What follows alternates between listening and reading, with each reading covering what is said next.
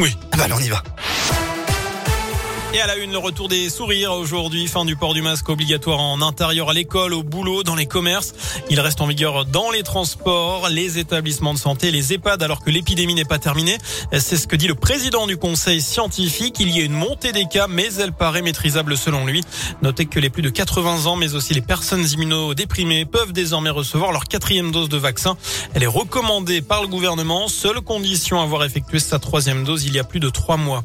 L'actu, c'est aussi cette nouvelle session de pourparlers aujourd'hui entre responsables russes et ukrainiens. Kiev veut un cessez-le-feu, mais aussi le retrait des troupes russes.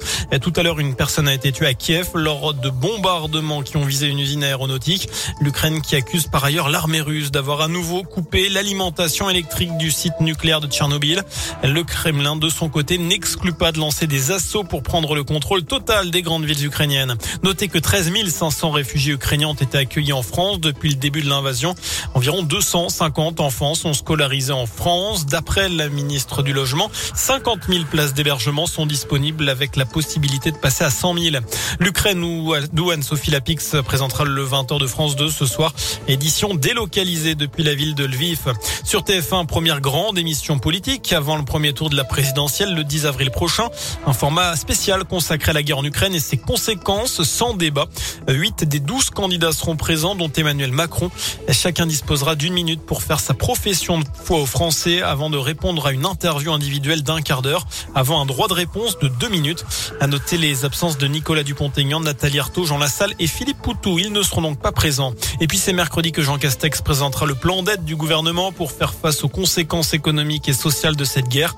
Le gouvernement qui a déjà annoncé ce week-end une remise de 15 centimes d'euros par litre de carburant à partir du 1er avril. Ça va durer 4 mois jusqu'en juillet. Alors est-ce que c'est une bonne mesure? C'est la question du jour sur Vous avez jusqu'à 19h pour répondre sur notre site internet.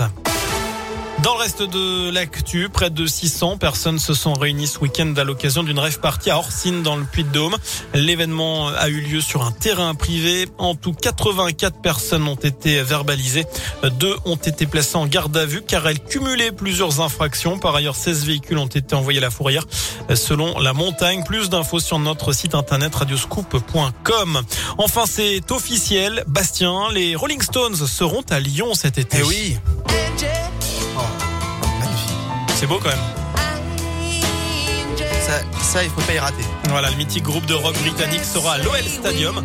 Ce sera le 19 juillet. Fête cette année euh, leurs 60 ans de carrière et une tournée anniversaire avec 14 dates en Europe, dont deux seulement en France, Paris et donc Lyon.